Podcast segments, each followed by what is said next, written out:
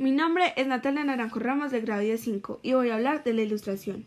Esta época se dividió en siete puntos: la revolución contra las autoridades, derrota de la monarquía y la nobleza, la de ilustrar las grandes masas del pueblo. Un pueblo sin cultura es fácil de dominar. El racionalismo, fe ciega en la razón humana como única para poner un orden. El optimismo, era la esperanza de que la razón e ilustración acabara con la sinrazón e ignorancia. La vuelta a la naturaleza. Muchos pidieron volver a la naturaleza, porque la civilización era la maldad y causa de la destrucción. Cristianismo humanizado. Fue eliminar los dogmas de la Iglesia y la carencia del alma inmortal. Fue más de la razón que de la fe. Los derechos humanos fueron la declaración por la inviolabilidad del hombre, pero la lucha del ciudadano se olvidó de la mujer.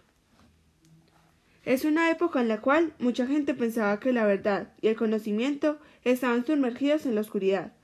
Desde la caída del mundo romano hasta la Revolución Francesa de 1789, Europa estuvo dominada por el pensamiento católico, ya que no solo la religión, sino también el pensamiento político y el pensamiento social estaban dominados por la doctrina católica.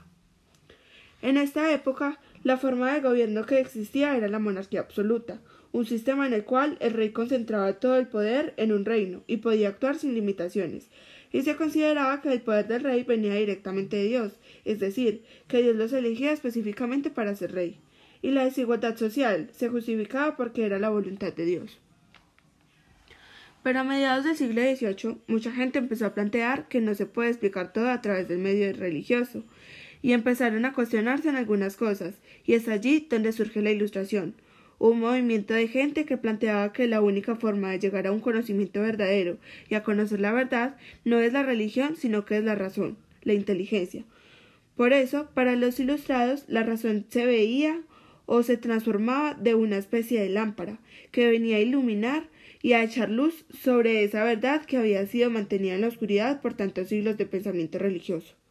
Una de las áreas en las que podemos ver que existe un cambio en la forma de pensar es en la ciencia pues empieza a sustentar la necesidad por métodos científicos, es decir, una forma que nos ayuda a corroborar el conocimiento que tenemos, y se hacía por medio de la observación de los fenómenos, la experimentación y la comprobación.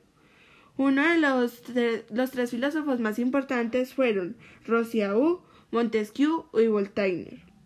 Rousseau se cuestionaba si verdaderamente todo venía de Dios, pero después de responder su pregunta decía lo siguiente El poder no viene de Dios, sino que viene del pueblo al que gobierna.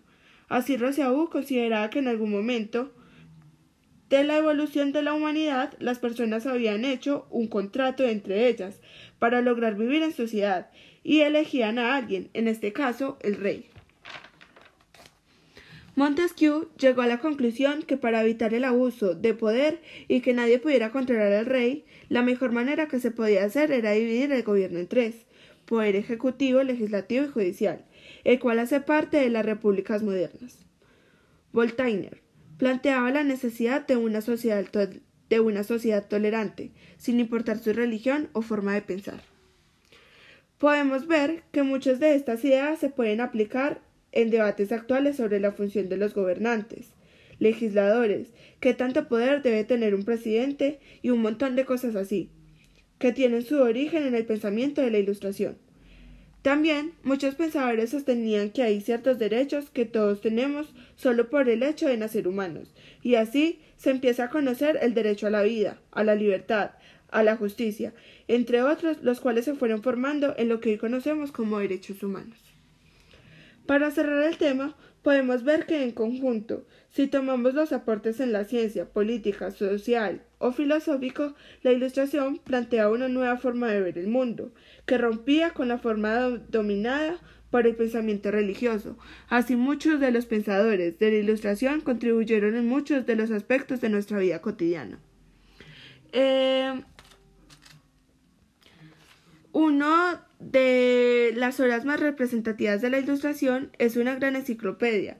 Salió en 28 tomos, entre 1751 y 1772.